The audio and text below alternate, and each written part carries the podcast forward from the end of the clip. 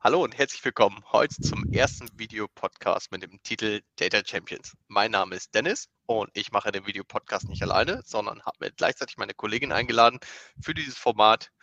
Und ähm, ja, Sarah, vielleicht sagst du auch noch ein bisschen. Hi, ich bin die Sarah. Äh, der Dennis hat mich hier eingeladen, dass wir zusammen einen Podcast machen und ich denke, das gehört sich so.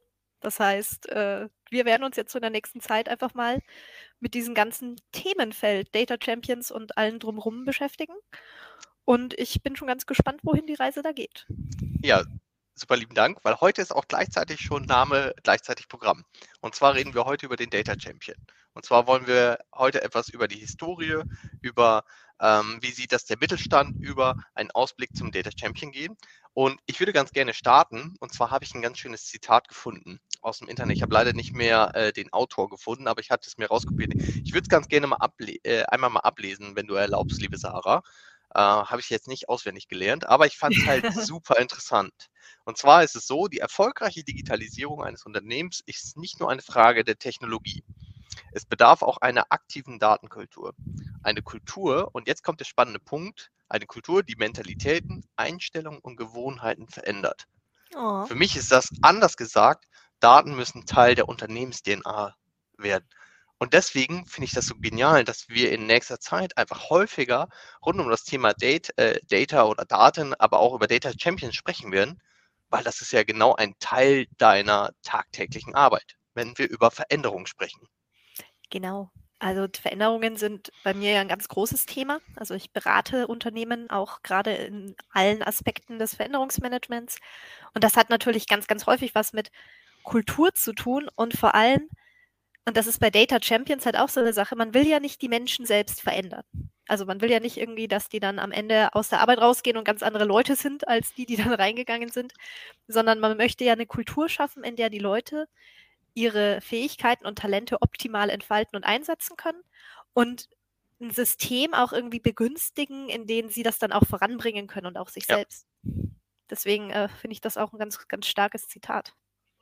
Ich finde es ich mal ganz interessant, weil äh, mit vielen, mit denen ich darüber spreche, und vielleicht kommen wir gleich ein bisschen noch auch zu meiner Rolle, weil, weil, sag mal, ich, wenn ich mich beschreiben müsste und abgrenzen müsste zu dir, bin ich der mit dem Techie-Hut auf. Ähm, ist wirklich, immer wenn ich mit Leuten darüber spreche, sei es Interessenten, Kunden oder einfach Interessierte, äh, dass das oft zu kompliziert erscheint, dass die Diskussionen in den Unternehmen zu aufwendig sind. Äh, vor allem, wenn das Neue, also das Thema datengetriebene Entscheidungen, ähm, neben dem stressigen Tagesgeschäft gemacht werden muss. Und dann mhm. wollen viele das erst gar nicht wirklich äh, an sich heranlassen. Ja, ist auch total schwierig. Also, das ist ja eine ganz andere Denke als die, die jetzt auch so ein bisschen die letzten Jahrzehnte die die Geschäftswelt ja auch dominiert hat. Also, das ganze Thema Daten Datenkultur, Datenchampions ist ja irgendwie ein Teil von einer sehr, sehr aktiven Mitarbeiterpartizipation. Und ich glaube, so ein bisschen auf Konzernebene ist das schon tiefer gedrungen, aber wenn wir uns so, so im, im Mittelstand umsehen, da gibt es natürlich so Erfolgsrezepte, die seit 10, 20, 30, teilweise länger Jahren gut funktionieren. Und das ist, also sich von, von Erfolgsrezepten gefühlt zu lösen und dann was Neues auszuprobieren, ist ja auch nicht einfach. Ja.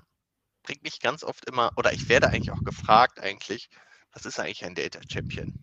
Wollte ich dich auch ähm. gerade fragen, Dennis, was ist denn eigentlich ein Data Champion?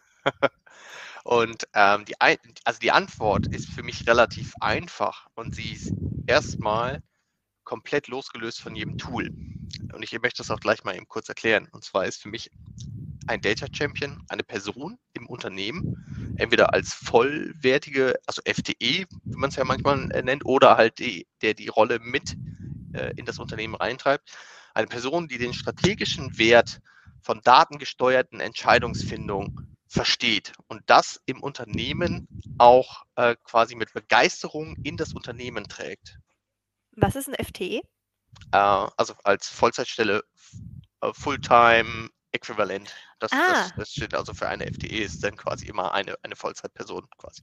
Ah, okay, cool. genau, aber das ist so meine, meine einfache Definition oder Verständnis dafür, was eigentlich ein Data Champion in in einem Unternehmen äh, eigentlich machen sollte. Und jetzt. Mhm. Ja, das Daran sieht man übrigens, dass das gerade live ist. Ne? Das ist wunderbar. Ne? Deswegen ducken sich einfach mal Kollegen, weil sie gerade wissen, dass sie voll, voll in der Kameraperspektive sind. Aber das ist in Ordnung. Ja. Darf ja auch so sein. Nee, finde ich aber auch echt cool. Also, das, also auch einfach schon der Gedanke, dass man quasi Raum dafür schaffen muss, in Anführungszeichen, oder sollte, ist, glaube ich, schon mal was, das, also keine Ahnung, ist das, ist das schwierig an deine Kunden auch zu vermitteln, wenn du da in den Gesprächen bist? Ja, das, ähm, da gibt es immer, also es gibt nicht die eine Antwort, die du, glaube ich, jetzt ganz gerne hören würdest. Und zwar ist es halt einfach so, wir müssen halt gucken, mit wem sprechen wir jetzt gerade. Ist es tendenziell ein Unternehmen, was sehr IT-affin sowieso die schon die letzten Jahre ist? Also da kommen wir jetzt so ein mhm. bisschen der, der Historie, die sie also sagen, okay, wir müssen uns der digitalen Transformation oder Digitalisierung auf jeden Fall stellen und ist schon immer bereit gewesen, dort sagen wir mal, zu investieren, aber auch Schmerzen in Kauf zu nehmen, wenn man halt mal wirklich mal ähm, quasi ähm, einfach nicht weitergekommen ist, sondern mhm. dass man sagt, okay, wir müssen noch einen Schritt zurück. So. Ähm, also es ist erstmal eine Sache, mit welchem Kunden spreche ich. Es ist äh, entweder jemand, der sehr affin ist, mit dem komme ich sehr schnell übereinander und äh, das Mindset ist ziemlich kongruent. Da gibt es quasi manchmal doch noch patriarchisch geführte Unternehmen, die sehr schwer sich damit tun, mhm. ähm, Dinge also was heißt Dinge, Aufgaben, Prozesse äh, wegzudelegieren oder, ähm, oder einfach mal ähm, ähm, Vorwände, ich nenne es mal Vorwände und Einwände, dann wirklich abzubauen.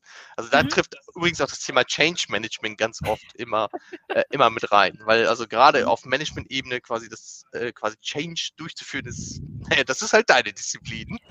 Und auf der anderen ja. Seite ist natürlich, also quasi, je affiner ist, desto dienstleistungsorientierter ein Unternehmen ist, weil sie den Kunden nicht als König äh, interpretieren, sondern den Kunden in den Fokus rücken, ist mhm. es total einfach, dort mit diesen Leuten drüber zu sprechen, wie wichtig quasi eine Datenkultur ist. Eine Datenkultur kann ich quasi dadurch schaffen, dass ich natürlich an dem Mindset vom Mitarbeiter arbeite. Ich kann es aber auch sehr prozessual aufsetzen und kann natürlich über Datenstrategien generell im mhm. Unternehmen sprechen.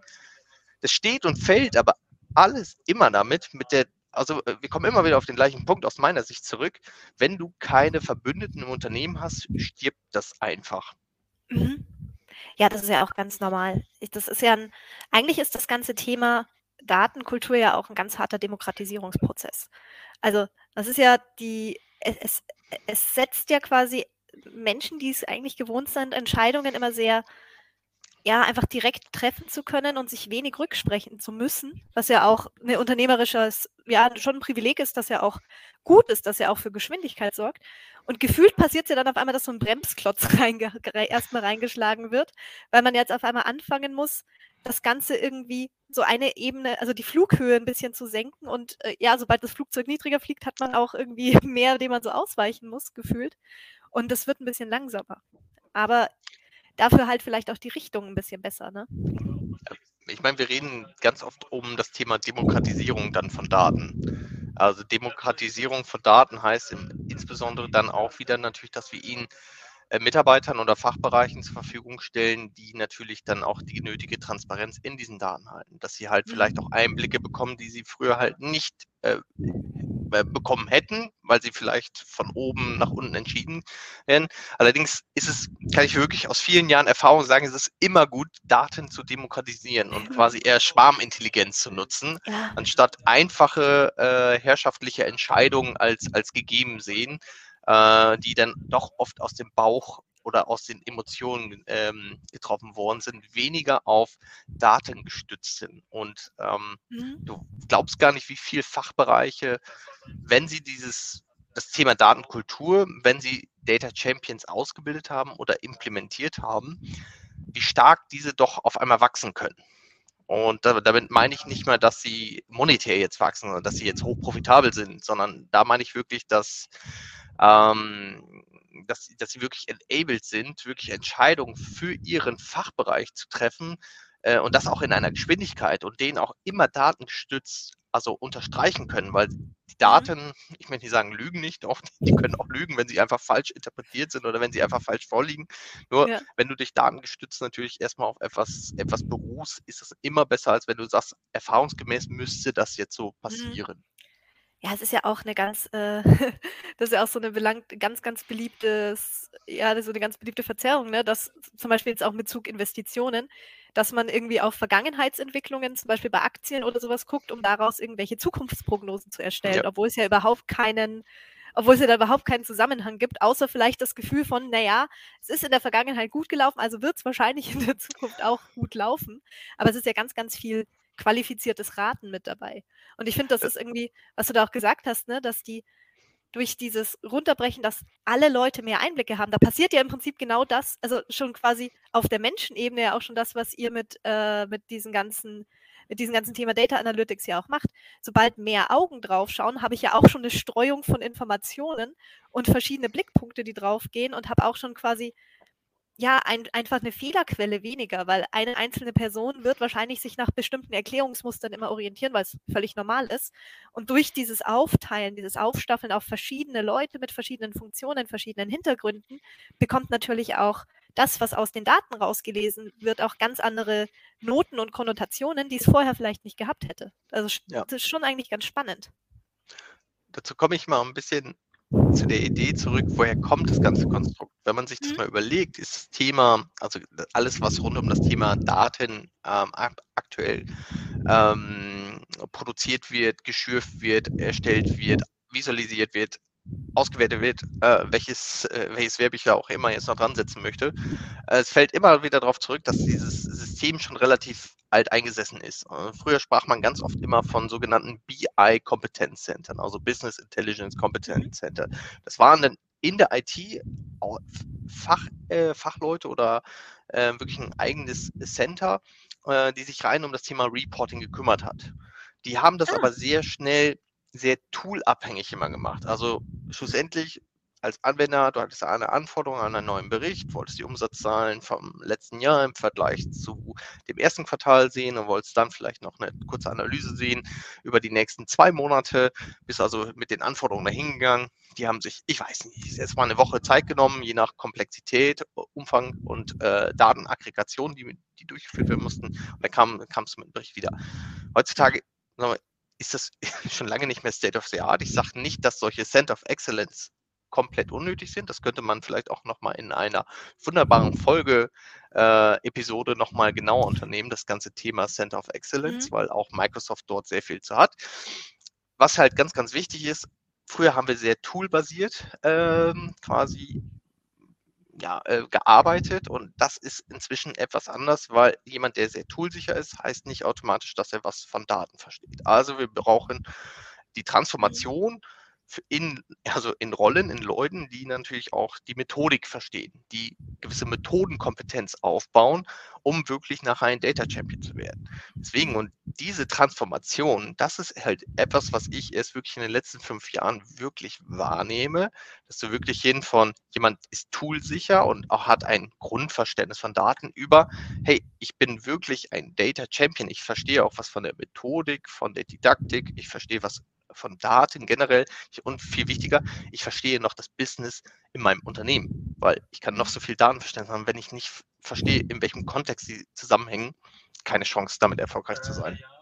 Das heißt ja eigentlich auch, dass sich der, der Anforderungskatalog an, an solche Menschen ja auch ein bisschen verschoben hat. Ne? Also wenn ich mir das jetzt so, äh, das ist ja auch so eine generelle Entwicklung, die wir im ganzen Thema Digitalisierung und IT sehen. Das ist wie so ein, erst gab so diese Pionierswelle, wo es irgendwie vor allem darum ging, also und auch immer in Konzernen mit so ein bisschen Vorlauf im Vergleich zum Mittelstand. Also der Mittelstand ist dann immer so ein bisschen auch hinterher mit solchen Entwicklungswellen. Und ich glaube, in Konzernen kann man das ganz gut beobachten. Da gab es zuerst wirklich die Tool-Experten, die nichts anderes gemacht haben, als sich mit der technischen Seite von den Tool auseinandersetzen zu müssen und halt im Prinzip Informationsempfänger und Umsetzer vor allem waren, die halt einfach nur geguckt haben, okay, wie schaffe ich es, dass die Dinge an mich herangetragen werden, wie so ein Dienstleister fast, so ein interner, Ja. umgesetzt werden. Und da gab es jetzt wirklich so einen ziemlichen Sprung auch hin zu, ja, mehr, viel mehr Hilfe zur Selbsthilfe, weil ja die Tools auch immer zugänglicher geworden sind. Also dadurch, dass die Tools quasi immer weniger harte Coding-Kompetenzen brauchen, sondern viel mehr, na, also mit Excel kann ich auch total abgefahrene Sachen machen, aber ich muss es halt erst Ja, lernen. ich habe auch verrückte Dinge schon auf Excel gesehen. Aber ähm, ich glaube schon, dass das natürlich auch krass ist. Je intuitiver und je einfacher zugänglicher ein Tool wird, desto mehr verschiebt sich natürlich auch so ein bisschen der Anforderungskatalog, weil die Leute halt aus verschiedenen Blickpunkten drauf gucken können und auch sagen können, hey, wir bräuchten mal einen, einen Bericht, keine Ahnung, ne, für die psychische Belastung unserer Mitarbeiter. Ja.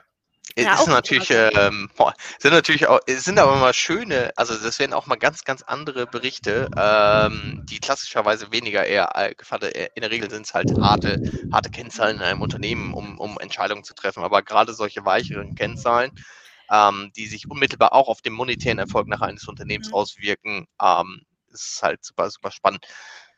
Total. Ja, die Frage ist auch, sind das wirklich weichere Kennzahlen? Ne? Also ist, Blick, ich glaube, eine Sache der Perspektive. Fragst du einen äh, kaufmännischen Leiter in einem Unternehmen, hat der seine Sales-Kennzahlen und seine, seine Finanzkennzahlen, da sagt er, damit führe ich und steuere ich das, das Unternehmen. Äh, wenn du natürlich äh, einen anderen Blick drauf wirfst und äh, gerade in auch größeren Mittelstandsunternehmen ist das Thema Nachhaltigkeit auch immens wichtig, ähm, sodass teilweise auch dort eigene Rollen implementiert werden, auch wenn das jetzt zwar von dem eigentlichen Thema weggeht, aber ist gar nicht schlimm, weil auch solche Kennzahlen gewinnen natürlich an, an Bedeutung. Und mhm. ähm, damit, das erhebst du ja natürlich nicht nur, um nachher nur noch ein bisschen äh, Window-Dressing zu machen und ein bisschen Greenwashing zu betreiben, sondern wirklich, wenn du es als wirklich als Disziplin auch das wiederum verstehst äh, und das ergänzt um deine vielleicht härteren ähm, kaufmännischen Zahlen, ist das natürlich unschlagbar. Mhm. Umso wichtiger, vielleicht möchte ich da mal den Bogen auch gerade spannen, Sarah, ist es halt auch wiederum, dass du eben das, das Business als Data Champion wieder verstehen musst. Also wenn du Data Champion in einem Unternehmen bist und dich ausgebildet, also äh, entweder ausbildest oder ausbilden lassen hast, ne, also wir bieten ja auch solche Ausbildungsleitfäden äh, an, das geht aber in der Regel auch über einen längeren Zeitraum, weil man kann jetzt nicht sagen, dass man nach zwei Tagen ähm, Data Champion ist. Ähm, man kann nach zwei Tagen sagen, man ist Tool-Champion, also weil das funktioniert, weil nur das Tool, aber mit Methodik, und wir machen es ja mhm. auch seit Jahren schon, das kommt mit der Erfahrung, das kommt mit der Akzeptanz im Unternehmen. Das dauert natürlich alles etwas länger. Mhm. Wichtig war mir, ähm, da waren wir gerade so ein bisschen, ja nicht stehen geblieben, aber du hattest das auch gesagt, ähm, Data Champion heißt auch nicht immer, dass es nur eine Person im Unternehmen ist. Gerade ich, ich, ich, ich gehe mal runter auf den deutschen Mittelstand ich nenne es mal gehobene Mittelstand, jetzt nicht Kleinstmittelstand, sondern gehobene Mittelstand, können es, also kann die Rolle auch äh, auf viele Schultern verteilt werden. Und wichtig ist immer, Data Champions sind für mich halt auch äh, Beschleuniger im eigenen Unternehmen oder werden auch manchmal als Coach wahrgenommen, weil sie, mhm. weil sie wiederum andere Leute wieder befähigen. Dass sie natürlich neben Methodenkompetenz auch Toolsicherheit haben und ich glaube, da, da sind wir uns immer schon einig gewesen. Was sind das für Typen? Also äh, gibt es da so ein paar Erfolgsregeln? Wen suche ich aus, um zum Data ja. Champion zu machen? Oder ist das äh, unternehmensabhängig? Ja, wie, wie, so oft würden wir in der IT immer sagen, es hängt davon ab. ähm, aber ich mag es ja selber nicht. Ähm, ich würde einen Schritt davor gehen und zwar das Allerwichtigste ist, du brauchst Management Attention oder du brauchst zumindest die absolute hundertprozentige Akzeptanz vom Management, vom Geschäftsführer, dass das äh, Thema Daten in Unternehmen einen höheren Stellenwert bekommt. Auch nur so kann, kann es in die Unternehmens-DNA reinkommen. Wenn das nicht gegeben ist, kannst du auch als ambitionierter Mitarbeiter, du läufst irgendwann immer vor Wände, weil irgendwann immer der Manager sagt, ja, das ist nett, das ist schön, das brauchen wir nicht, Weihnachten ist immer am 24.12., unser Geschäft ist immer in Q4. Ähm, das funktioniert mhm. so nicht. Also von daher erstmal äh, kann ich dir das nur sagen, wenn du ähm, also ein hundertprozentiges Commitment ähm, aus der Geschäftsführung hast oder aus dem Management hast. So, dann das kannst du ja, dich erstmal, ja. genau, also ich, wie bei fast allem, ne, wenn du keinen, kein, also die kein Stakeholder Sponsor, nicht, kein Erfolg. Genau, genau, keine Sponsoren, kein, kein Erfolg, genau, das ist eigentlich richtig, es ist nicht nur ähm, Stakeholder, sondern es ist halt der Sponsor. Immer. So, ja. genau. Ähm, wenn du das hast, ne, dann hast du, sagen wir mal, ein Teil der Miete ist schon drin für so, muss ich, muss ich, muss ich auch wirklich einfach sagen. Dann ist es so, suche jemanden, gar nicht der, der IT-affinste ist. Ja, ist gar nicht, gar nicht notwendig. Suche jemanden, der, der andere Leute begeistern kann. Suche jemanden, der kommunikationsstark ist. Suche einen, der viele Verbündete im Unternehmen hat, der vielleicht auch was versteht von Community-Aufbau oder der einfach, einfach Lust darauf hat. Und wichtig ist, gerade wenn man die Möglichkeit hat, mehrere Data Champions im Unternehmen ähm, ausbilden zu lassen oder ein, einzuführen, ähm, habe einen tollen Mix aus Leuten. Deswegen mhm. kann ich nicht sagen, die Persona ist immer 47 Jahre, männlich, äh, grauer Bart, zweieinhalb Kinder. Das funktioniert natürlich so nicht, sondern es ist wirklich eher über das Thema Empathie, äh, Begeisterungsfähigkeit, kann er sich aber auch quasi gegenüber ähm, ja, Widrigkeiten hinwegsetzen oder zumindest so gut argumentieren, dass er weiterkommt. Also er muss sich auf mhm. jeden Fall oder diejenige ähm, muss sich natürlich einsetzen für die Sache, weil so schön das Konstrukt des Data Champions ist, ähm, es ist jetzt auch nicht mal eben in einer Woche in einem Unternehmen äh, implementiert. Das muss man auch ganz offen sagen. Das heißt natürlich auch, und das ist so ein Thema, das haben wir bei Change öfter, und ich glaube, das ist auch vielleicht noch ein guter Schlussgedanke, weil wir wollten uns ja gar nicht immer so Stimmt, ja. Äh, so, so zeitlich so ausdehnen mit unseren, mit unseren Wissensnuggets. Äh, wichtig ist natürlich auch, dass die Leute Zeit dafür bekommen, weil die größte Begeisterung mhm. und der größte Enthusiasmus brennt aus, wenn eine Aufgabe, die einem eigentlich am Herzen liegt, einfach keinen Raum bekommt. Und deswegen sind wir hm. wieder beim Sponsoring. Wenn das Management sagt, ja klar, wollen wir haben, aber dann halt keine Werkzeuge in die Hand gibt an die Leute, die es dann umsetzen sollen, dann ist das natürlich auch ein bisschen verschenkt, leider. Ja. Das wird, glaube ich, oft, also das wird erfahrungsgemäß wirklich irgendwie oft vergessen, dass die Leute, die sich dann freiwillig melden oder die sogar Bock haben, dann natürlich auch nicht verbrannt werden sollten und dann natürlich auch die Zeiten bekommen müssen, dass sie das Unternehmen da auch voranbringen und dafür eigentlich auch Wertschätzung erfahren sollten. Also dann nicht irgendwie dann noch auf die, auf die, auf die Finger kriegen, wenn es dann mal ein bisschen länger gedauert hat, sondern da auch einfach Raum und Ausgleich schaffen, weil sonst fühlen sich die Leute ja auch irgendwann mal super ungerecht behandelt. Ja. Ähm, eigentlich hast du das schönste Schlusswort gesagt. Und genau ähm, von der Länge hast du genauso viel schon äh, quasi offen gelassen, dass wir eine wunderbare neue Folge machen können, die, die wir hoffentlich kurzfristig einfach auf, aufzeichnen, wo wir einfach das Thema nochmal aufnehmen äh, und nochmal aufzeigen. Ähm, ich glaube, du hast selber auch gemerkt, also mir ist das Thema unglaublich wichtig und gerade wie eng das verzahnt ist mit dem Thema Change Management und deswegen machen wir beide das. Für die ersten, die es ein bisschen Eigenwerbung zu machen, weil ich glaube, dass man im Laufe des Videopodcasts auch noch einiges über uns lernen wird, aber wir wollen halt das Thema in den Vordergrund setzen und lassen beiläufig einfach mal einfließen, äh, dass ich vielleicht nicht nur der IT-Guy bist und du nicht nur äh, quasi äh, die nur Change den ganzen Tag über macht. Also von daher, alle, die die Folge 0 oder 1 jetzt schon mal gehört haben, freut mich auf jeden Fall, wenn wir einfach mal dranbleiben. Stay tuned. Sarah, ich hatte für die erste Folge unglaublich viel Spaß und freue mich schon auf die zweite Folge mit dir. Ich mich auch sehr. Hat wirklich sehr viel Spaß gemacht. Äh, und ja, ich würde einfach sagen, bis zum nächsten Mal. Ne? Bleib gesund, Sarah. Du auch. Ciao, Dennis.